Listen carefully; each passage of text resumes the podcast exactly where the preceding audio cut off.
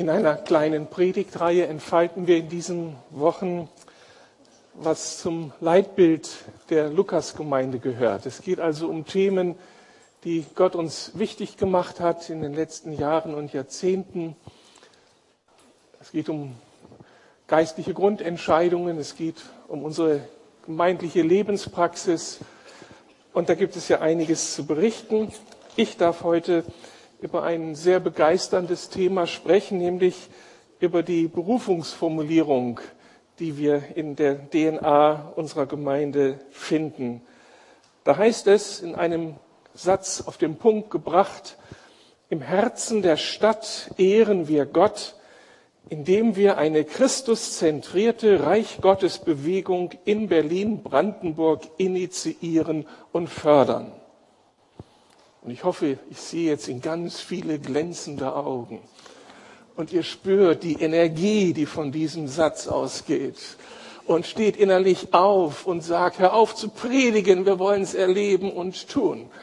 Denn darum gibt man sich solch einen Satz. Der soll was mit uns machen. Also mit mir hat er schon was gemacht, schon viele Jahre. Und ich hoffe, dass das irgendwie bei uns allen am Ende so auftaucht. Im Herzen der Stadt ehren wir Gott, indem wir eine Christuszentrierte Reich Gottes Bewegung in Berlin, Brandenburg initiieren und fördern. Jetzt bekomme ich zumindest ein, ach, danke. Amen. Einer hat es begriffen. Ähm, am Ende versuche ich es nochmal. Was ist das für ein Statement? Wir wollen Gott ehren steht hier ganz am Anfang. Und das muss gesagt werden. Damit deuten wir doch an, dass wir von Gott begeistert sind, oder? Dass wir dankbar sind für das, was er für uns getan hat. Dass wir überwältigt sind von dem, was er ständig für uns tut. Er ist unser Zentrum. Er ist unser Orientierungspunkt. Er lässt unsere Herzen höher schlagen. Von ihm sind wir überzeugt. Und das nicht nur theoretisch, wenn wir solche Lieder singen, sondern mitten in unserem Alltag sind wir von ihm überzeugt. Und das wollen wir ihm immer wieder sagen als Lukas Gemeinde. Darum nehmen wir uns Zeit im ersten Gottesdienst 20 Minuten, im zweiten Gottesdienst fast 40 Minuten, um ihm das zu sagen. Wir sind begeistert von dir, Gott. Wir ehren dich als Lukas-Gemeinde. Wenn wir es nicht tun, sagt die Bibel, muss sich Gott Steine erwecken, dass es getan wird. Und da wollen wir Gott entlasten und lieber unsere Hausaufgaben tun und das von Herzen tun, ihn ehren. Dann wollen wir eine Gemeinde im Herzen der Stadt Berlin sein. Na, was denn sonst? Aber nun meint dieser Satz nicht nur einfach die geografische Verortung der Gemeinde, und das ist einfach eine Tatsache, die Kurfürstenstraße 133, wenn man das Bild von Berlin vor Augen hat, ist mitten im Zentrum der Gemeinde platziert. Hat geschichtliche Gründe. Was? Der Stadt, nicht im Herzen platziert, in, in der Stadt platziert. Genau. Das ist geschichtlich gewachsen. Mittlerweile wird daraus aber eine theologische Überzeugung für uns. Dass Gott uns das zutraut, dass Gott das möchte für uns, dass das Teil unserer Berufung ist, dass wir im Herzen, im Zentrum der Stadt leben und damit von hier aus betroffen von all den Nöten, von all den Dingen, die abgehen in der Stadt, aufstehen und hineinwirken in die Stadt. Es macht halt einen Unterschied, ob wir hier Gemeinde bauen oder irgendwo in einem Kiez am Rande der Stadt. Hier sind wir betroffen von dem, was in dieser Stadt abgeht. Und das nimmt uns in Pflicht und begeistert uns. Wir wollen dieser Stadt ein Segen sein. Amen. Ihr wacht langsam auf. Und dann steht hier, wir wollen eine Christuszentrierte Reich Gottes Bewegung initiieren und fördern. Wow.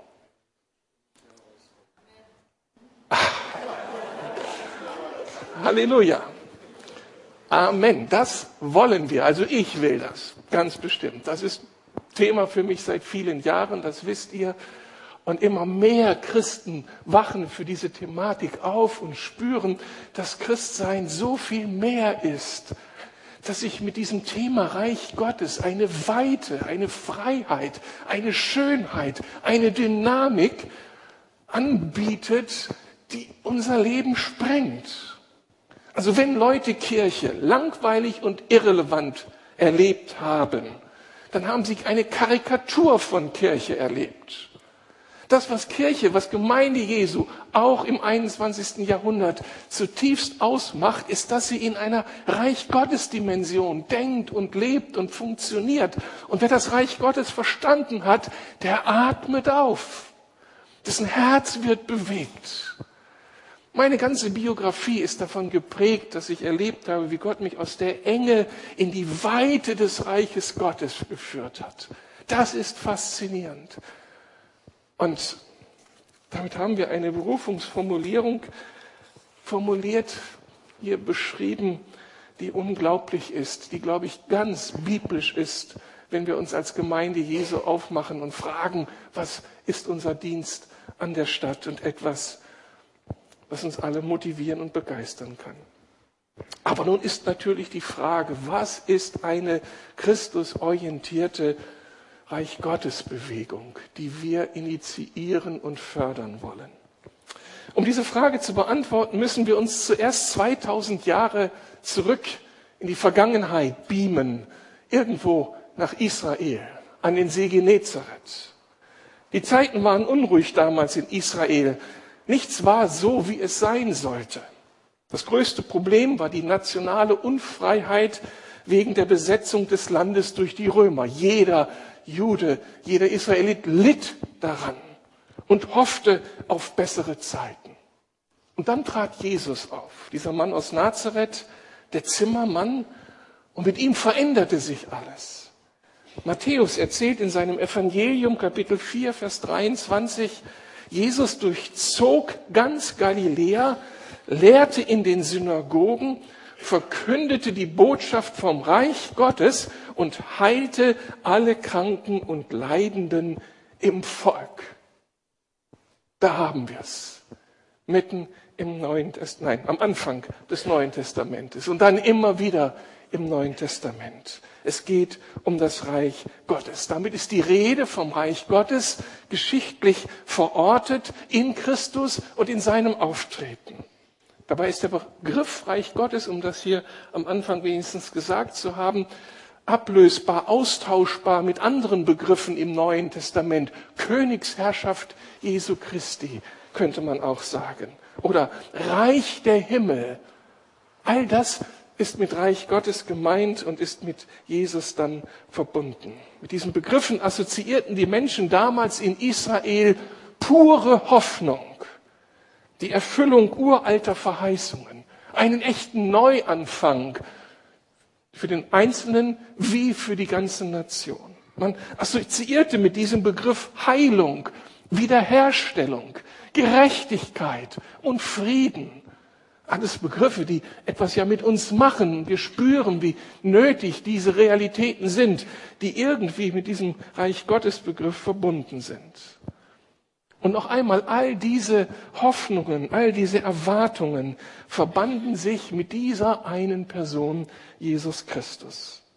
Die Menschen damals waren überzeugt, mit seinem Leben, mit seinem Sterben, mit seiner Auferstehung, mit seiner Himmelfahrt, mit der Sendung des Heiligen Geistes ist das Reich Gottes gekommen.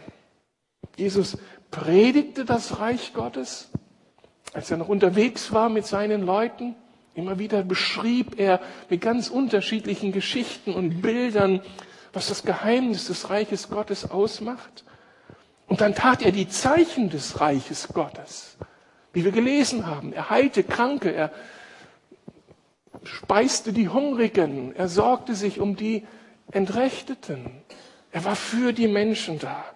Und dokumentierte etwas von den Inhalten des Reiches Gottes in seinem Handeln, in dem, was er den Menschen ermöglichte. Mit ihm, so war die Überzeugung, war das Reich Gottes angebrochen. In ihm war es verkörpert. Und seitdem er hier in dieser Welt war, ist das Reich Gottes eine Größe in dieser Welt. Auch dann wenn er zum Himmel zurückgekehrt ist in die Welt Gottes und uns jetzt seinen Geist gesandt hat. Wir können sagen, mit Jesus kam es zu einer Zeitenwende. Jetzt ist das Reich Gottes mitten unter uns. Was hat das aber nun mit uns zu tun und was heißt das praktisch? Möchte einige Kennzeichen des Reiches Gottes bewusst machen. Das Reich Gottes, so versuche ich mal zu definieren, ist der Einflussbereich, in dem Gott seine lebensfördernden Absichten durchsetzt. Gott, Jesus, setzt sich durch in dieser Welt. Heilsam, lebenspendend. Und das ist dann der Einflussbereich, in dem Menschen das vorfinden und erleben können. Das hat zur Voraussetzung, dass wir begreifen, Gott ist nicht passiv Zuschauer, er hat sich nicht aus dieser Welt zurückgezogen, sondern er ist höchst involviert. Wir haben ihn bekannt in unseren Liedern als den Schöpfer dieser Welt. Wir haben ihn bekannt als den Herrn dieser Welt. Und das ist er nicht von außen zuschauend, sondern das ist er total involviert. Darum sandte er Jesus, der Mensch wurde, um ganz dicht an uns dran zu sein. Er ist also unter uns am Wirken. Und dabei ist der Herr der ganzen Welt, alles ist ihm untertan. Und er wirkt in dieser Welt. Aber nicht überall macht er seinen Einfluss geltend, obwohl er der Herr dieser Welt ist, ja der Herr des ganzen Kosmoses ist, macht er nicht überall seinen Einfluss so direkt für Menschen wahrnehmbar, heilsam geltend. Und nicht überall ist man an ihm interessiert. Aber hier und da Fragen Menschen, sind Menschen offen und wirkt er und wirkt er Leben und Freisetzung und geschehen Dinge, die einfach Menschen ermutigen. Also überall da, wo er seinen Einfluss geltend macht, wo er wirkt, wo er Dinge in Bewegung bringt, da ist das Reich Gottes. Anders gesagt, überall da, wo der Himmel die Erde berührt, da ist das Reich Gottes.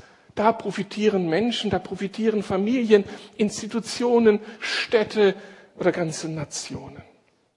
Und für mich ist diese Wahrheit unglaublich motivierend. Wir rechnen mit Gott. Und das tun wir, wenn wir uns abends in der Tagesschau den Nachrichten dieser Welt aussetzen. Wir gehen davon aus, dass nicht nur Politik in Berlin, Paris, Washington, Moskau und Brüssel gemacht wird, sondern am Ende im Himmel gemacht wird. Und dass er das letzte Wort spricht.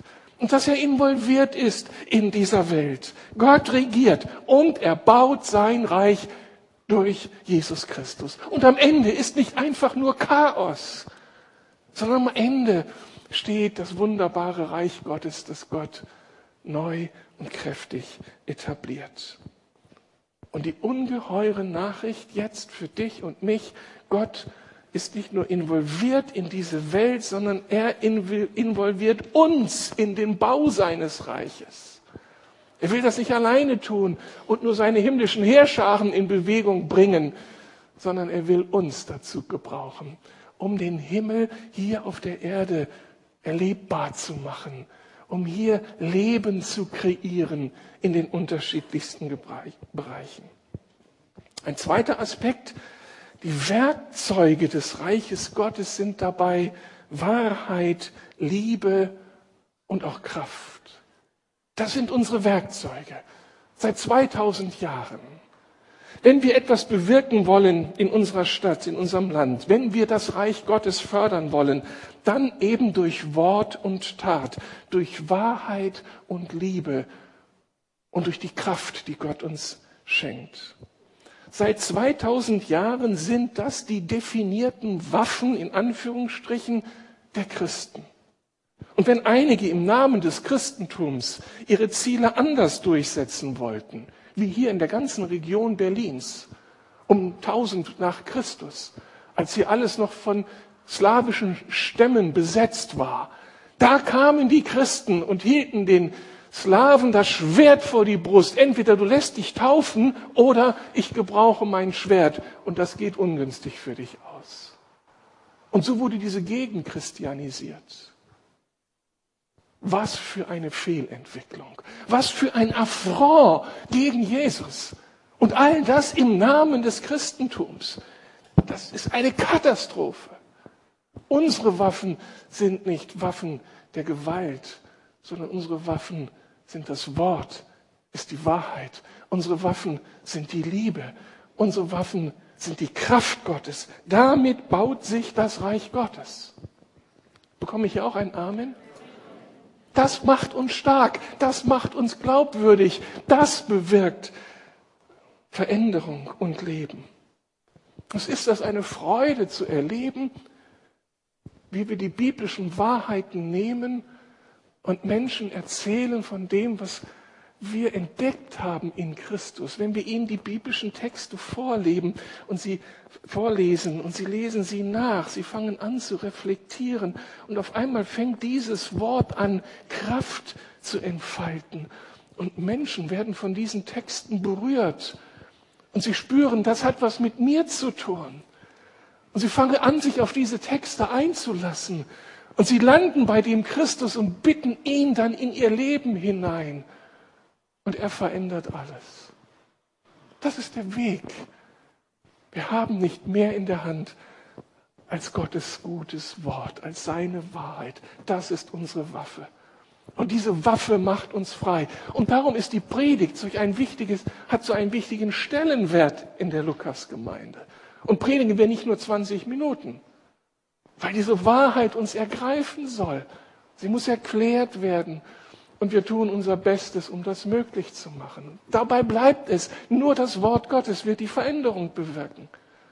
Und unsere Liebe, die wir investieren dann durch diakonische Dienste, dadurch, dass wir uns um die Prostituierten und Rauschgiftsüchtigen, um die Obdachlosen oder um die Gefangenen kümmern, sie machen nur das glaubwürdig, was uns, was wir versuchen durch die Verkündigung des Wortes Gottes den Menschen anzubieten. Unser Wort verleiblicht sich, konkretisiert sich, wird glaubwürdig in unserem liebevollen bei den Menschen sein. Und wenn sie zuerst nicht unserem Wort vertrauen, dann sehen sie unsere Liebe, dann nehmen sie wahr, was Christus durch uns in ihrem Leben tut, an Heilung, an Ermutigung, an Veränderung, und am Ende begreifen sie das Gesamtpaket und landen bei ihm, unserem Herrn und König. Und das kann total mit Kraft verbunden sein, wenn wir uns dann von Gott gebrauchen lassen, wenn wir, wenn wir dann anfangen, für Menschen zu beten, für den Nachbarn, für den Kollegen, in seinen Engpässen. Wir machen seine Not zu unserer Not und sagen einfach, du darf ich für dich beten. Ich kenne da jemanden, der hat alle Macht im Himmel und auf Erden und er kann deine Lebenssituation verändern. Wenn wir dann mit ihnen beten und drei Tage später kommen sie total baff. Also du musst irgendwie Einfluss bei dem da oben haben. Es hat sich wirklich was getan in meinem Leben. Das sind unsere Waffen. Das Wort, unser persönliches Zeugnis in Liebe, unser Dienst an den Menschen und unser Gebet. Seit 2000 Jahren ist das das Geheimnis des Reiches Gottes. Und wir haben das abgeschaut an Jesus selbst. Ein, dritte, ein drittes Kennzeichen des Reiches Gottes. Das Reich Gottes ist dynamisch, es wächst in die Breite, insofern es sich geografisch und zahlenmäßig ausweitet. Das macht die Missionsgeschichte deutlich. Hier sehen wir eine Karte des Mittelmeerraums. Eingezeichnet sind die Missionsreisen des Paulus. Da war dieser Typ erstes Jahrhundert, Mitte des ersten Jahrhunderts, ergriffen von Christus, predigt er im ganzen Mittelmeerraum und überall werden Menschen Christen, entstehen Gemeinden und das Christentum etabliert sich. Und seitdem geht der Siegeszug voran. Mittlerweile sind alle Nationen dieser Welt vom Evangelium berührt. Wir haben es noch nicht geschafft, das Evangelium in alle Sprachen zu übersetzen und, allen Stämmen zu vermitteln, die es auf dieser Welt gibt. Da steht noch einiges an Arbeit vor uns. Aber das Reich Gottes breitet sich aus und immer mehr Menschen erleben die Wahrheit und Schönheit und Tiefe dieser guten Nachricht. Jesus ist gekommen, um dich heimzurufen zum Vater. Und er macht das Leben neu. Und das wollen auch wir als Lukas-Gemeinde fördern. Und darum passt das so wunderbar heute, dass wir Christine wieder aussenden. Sie ist eine unserer Missionarinnen. Wir haben ja andere Missionare in Amerika, in Afrika, in Asien. Sie alle sind Botschafter der Lukas-Gemeinde und vielmehr Botschafter dieses Herrn der Kirche und sind damit dabei, das Reich Gottes weiterzuentwickeln. Und wir, die wir hier bleiben, wir haben große Ambitionen, das Reich Gottes in Berlin zu etablieren. Dazu investieren wir uns ja in Gemeindegründungen. Und unser Traum ist, dass alle Ortsteile Berlins irgendwie beeinflusst werden vom Evangelium und viel mehr Menschen Christen werden.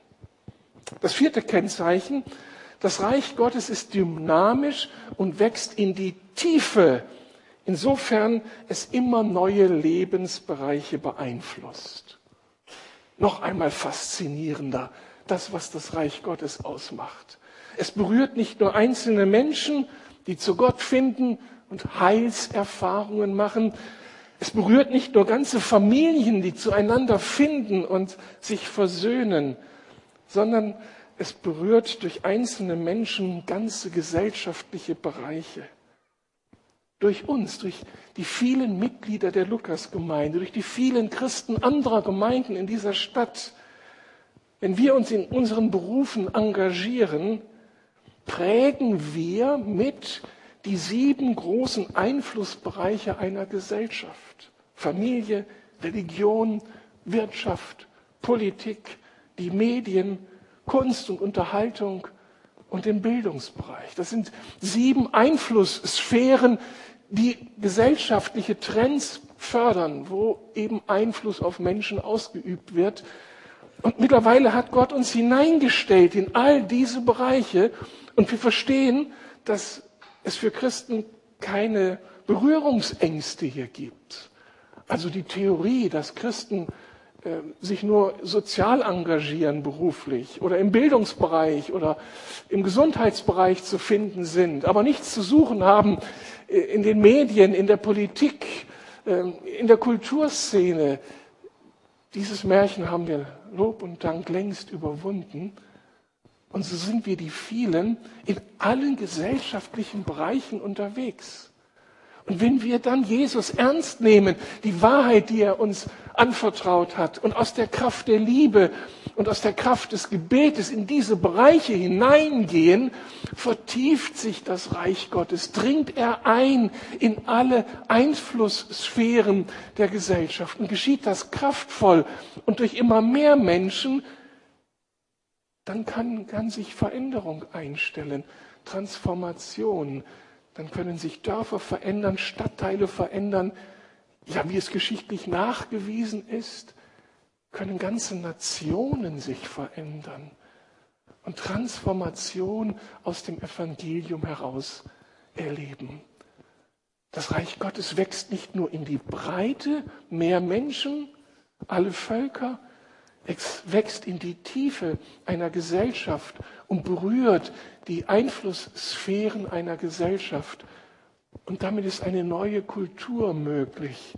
Die Kultur des Reiches Gottes mitten in dieser Welt.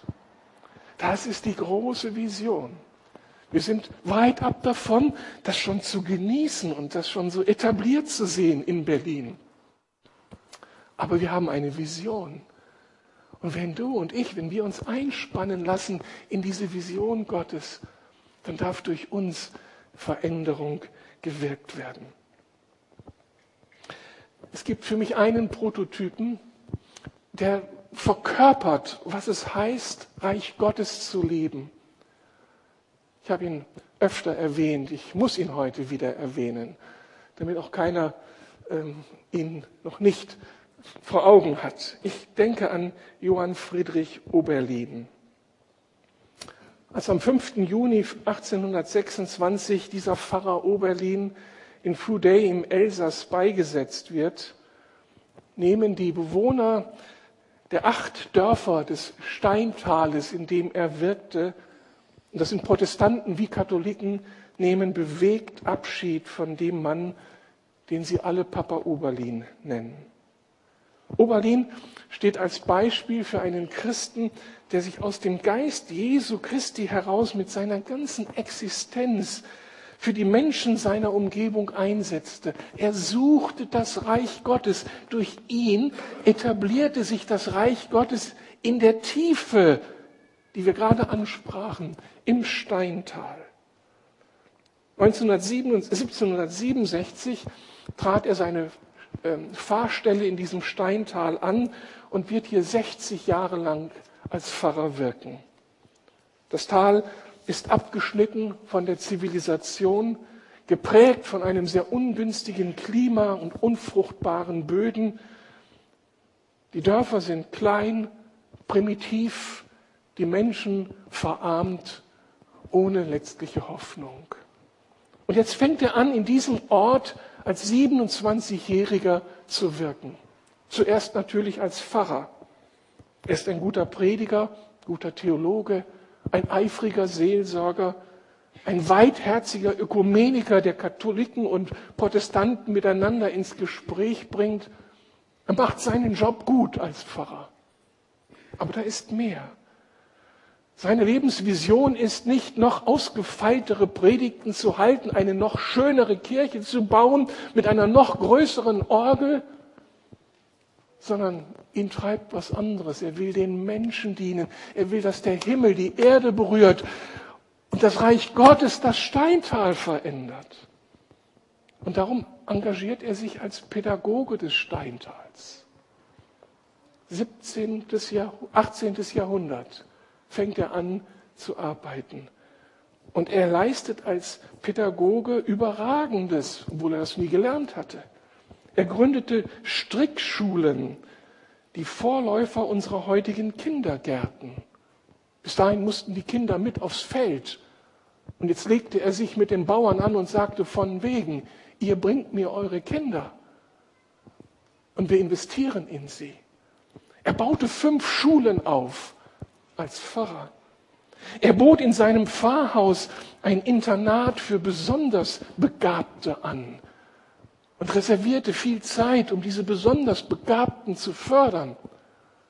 Und er war, sehr, er war sehr scharf, dass sie wirklich das Lernpensum absolvierten, sonst mussten sie gehen. Er wollte diese Menschen prägen. Er entwickelte die Idee der, die Idee der Schülerselbstverwaltung und investierte sich leidenschaftlich in der Lehrerausbildung. Er wusste, für gute Schüler brauche ich gute Lehrer.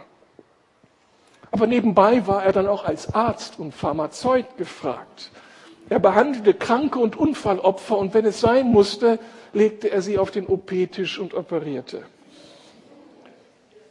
Hätte ich bloß nicht gerne gewollt bei mir, muss ich schon sagen. Darüber hinaus fungierte er als Sozialreformer und das müssen wir uns mal reinziehen. Er führte das Wochenbett ein für die hart arbeitenden Mütter damit sie Ruhe bekamen und sich wieder erholen konnten. Und verbesserte durch unermüdliches Ermahnen die Hygieneverhältnisse in den Familien. 18. Jahrhundert. Armen Schülern ermöglichte er durch Stipendien eine Ausbildung, baute die erste Darlehenskasse auf und gründete einen landwirtschaftlichen Verein, der den verarmten Bauern das notwendige Werkzeug zur Verfügung stellte. Nebenbei forschte er, wie man die Ernteerträge optimieren könnte, hatte sein eigenes Labor und entwickelte da äh, die Weizensamen, die er hatte und schaffte es tatsächlich, einen Weizen zur Verfügung zu stellen, der die Ernteerträge dieser Dörfer dramatisch steigerte und damit kam wirtschaftliche Prosperität in das Steintal. Dann baute er für die Dorfbewohner eine Baumwollspinnerei auf, damit sie das, was sie anpflanzten, dann auch selbst vermarkten konnten und ermöglichte ihnen mit einer Leihbibliothek und einem regelmäßig erscheinenden Almanach eine permanente Weiterbildungsmöglichkeit. Ein beschäftigter Mann. 60 Jahre lang, Rüdiger. Und das ist immer noch nicht alles. Schließlich bewährte er sich auch noch als Stadtplaner. Er sorgte für den Ausbau und die Befestigung der im Winter unbenutzbaren Straßen. Das Steintal war abgeschnitten von der Umgebung. Und nun forderte er seine Leute heraus, immer wenn ihr zum Gottesdienst kommt, geht ihr auf euer Feld und bringt ihr mir einen Felsbrocken mit und den legt ihr dann an der Stelle ab, die gerade jetzt hier für die sich ausbildende Straße gebraucht wird. Und so innerhalb einiger Jahre hat er es geschafft, dass es da befestigte Straßen gab. Und das war so notwendig für, die, für den Herbst und für den Winter, weil jetzt die Fahrzeuge da, diese großen ähm, Transportmittel, mir fehlt das Wort, jetzt tatsächlich ihren Zielort erreichen konnten. Er baute sechs Brücken, sodass am Ende das Steintal wirklich ganzjährig mit der Außenwelt verbunden war. Und für all diese Aktivitäten stand er mit seinen eigenen finanziellen und familiären Möglichkeiten ein. Seine ganze Existenz galt der Förderung des Reiches Gottes. Johann Friedrich Oberlin. Könnt ihr euch vorstellen, dass ich von dem Typen begeistert bin? Also der setzt mich wirklich nicht unter Druck, weil es völlig klar ist, sowas können wir nie leisten. Unsere Welt heute ist so komplex geworden. Wir können nicht die Universalgelehrten sein und die Universalbeglücker sein. Aber hier wird für mich nur deutlich, was das Reich Gottes ist. Und was Christen aus dem Herzen haben, eben nicht nur die Verkündigung des Evangeliums, der Gottesdienst, sondern Christen sind Bürger dieser Welt und sie versuchen dieses Leben mitzugestalten. Und sie nutzen ihren Einflussbereich. Das ist die Botschaft von Oberlin. Nutze den Einflussbereich, den du hast. Und da geh rein mit mit all dem, was du von Christus empfangen hast. Und da tu dein Bestes. Wenn es für dich die Schule ist, dann sei einer, der in der Schule Veränderung bewirkt. Und wenn es im Gesundheitswesen ist, dann sei hier Licht und Salz. Und wenn es in den Medien ist, mach es dort. Niemand von uns braucht dieses Programm zu absolvieren. Aber wenn wir alle uns aufmachen, wird die Fülle und Tiefe des Reiches Gottes in dieser Stadt etabliert. Ist das eine Vision? Und damit wird unser Christsein doch, ja, wie? Dynamisch, farbenfroh. Damit hast du eine Chance, an deinem Punkt irgendwo in die Speichen mit einzugreifen. Du musst nicht Pastor werden, um Reich Gottes bauen zu können. Und wenn jeder so jetzt sein Rad entdeckt und mit anpackt. Das wird etwas Wunderbares. Ein letzter Punkt. Das Reich Gottes ist dynamisch und macht eine geschichtliche Entwicklung durch.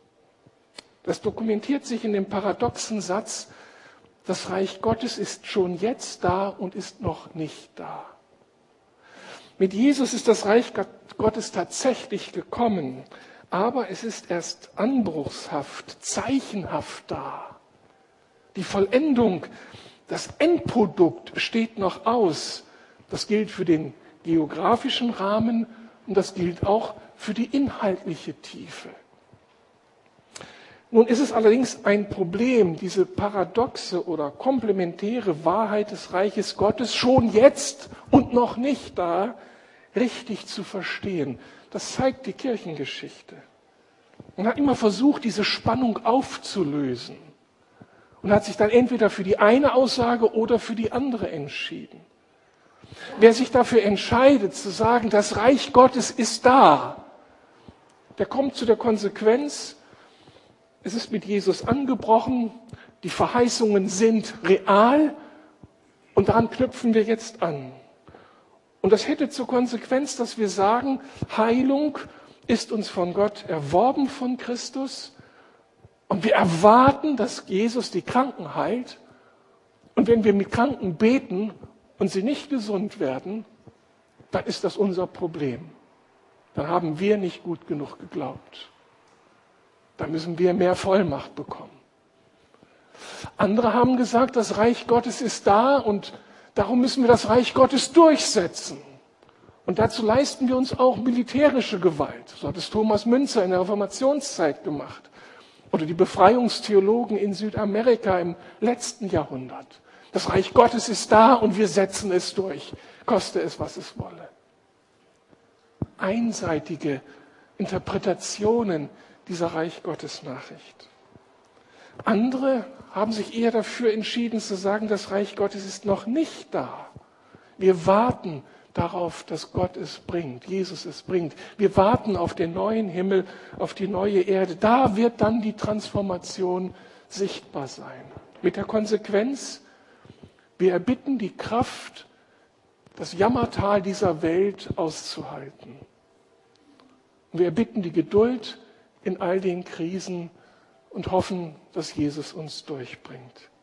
Und Ungerechtigkeit ist Endprodukt der Sünde und ist von uns einfach nur hinzunehmen. Das wäre das andere Extrem. Wenn wir als Lukas-Gemeinde vom Reich Gottes sprechen, wollen wir das ganze Paket und wollen wir diese Spannung aushalten und beide Aspekte zusammenhalten ja, das Reich Gottes ist schon da. Das glauben wir.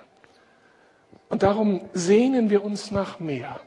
Darum erbitten wir das ganze Paket. Darum wollen wir im Glauben wachsen. Darum wollen wir kühner beten. Dein Reich komme hier in Berlin. Darum orientieren wir uns nicht an unseren Erfahrungen, sondern an den Verheißungen der Bibel. Darum erbitten wir Gottes Eingreifen im persönlichen, beruflichen, gemeindlichen und politischen Bereich. Und darum stehen wir auf und kämpfen mit den Waffen des Wortes, des Vorbildes und des Dienstes zum Wohle dieser Stadt. Gleichzeitig wissen wir, dass wir das Reich Gottes nicht durchsetzen werden. Das Böse und das Reich Gottes, sagt Jesus in einem Gleichnis, werden gleichermaßen wachsen. Wir werden das Böse nicht austilgen können. Aber wir stellen uns dem. Und wir vertrauen darauf, dass Gott sein Reich baut. Und wir akzeptieren, dass noch nicht all das, was im Reich Gottes möglich zu sein scheint, an jedem Ort und zu jeder Zeit möglich ist. Und wir akzeptieren das, weil wir auf unserem Gott vertrauen und damit rechnen, dass er souverän ist. Und wir unterordnen uns seinen Willen. Und darum verzagen wir nicht bei unerhörten Gebeten, und akzeptieren wir die Niederlagen, die Gott uns zumutet. Und dann wissen wir, ja, ich habe in diesem Ringkampf die eine Runde verloren, aber am Ende werden wir den Kampf gewinnen. Das ist die Realität, der wir uns stellen. Das ist nicht einfach, aber das ist kraftvoll. Und so wollen wir Reich Gottes verstehen. Ich komme zum Schluss wenn ich mit Leitern unterwegs bin und versuche, Leiter zu fördern, dann geht es ja immer darum, die Berufung eines Leiters auch herauszufinden. Und dann haben wir dann unterschiedliche Mosaiksteine, die wir zusammentragen. Und ein Mosaikstein ist der, dass ich dann Menschen bitte, sich zu überlegen, was soll auf deiner Beerdigung geschehen? Wie stellst du dir den Tag deiner Beerdigung vor? Kann man das mal ausprobieren? Wie stellst du dir den Tag deiner Beerdigung vor? Also wir können erwarten, dass dann Menschen kommen aus unserer Familie, Freunde, Gemeindeglieder. Sie alle sind dankbar für unser Leben und äußern das auch. Und jetzt stell dir vor, es kommt irgendwie Bewegung in diese Beerdigungsfeier und da tauchen ein paar Leute auf, die unbedingt auch Stellung beziehen wollen. Und es stellt sich heraus, das sind deine Kollegen aus deiner langen Berufszeit. Und sie wollen unbedingt auch etwas sagen. Etwas zu deiner Person, wie sie dich erlebt haben. Und dann treten sie ans Mikrofon, einer nach dem anderen. Jeder trägt etwas dazu bei. Und sie malen ein Bild von dir. Volkmar Meyer oder Kunigunde Müller, sie hat unglaubliche Arbeit geleistet. Sie war fachlich 1a, zuverlässig, korrekt, ist sparsam mit den Ressourcen umgegangen. Sie war irgendwie eine Vertrauensperson. Oder er, er lästerte nie über andere. Er war irgendwie eine moralische Instanz in unserem Kollegenkreis. Wenn er den Raum betrat, konnten wir die schlechten Gewitze nicht mehr zu Ende erzählen.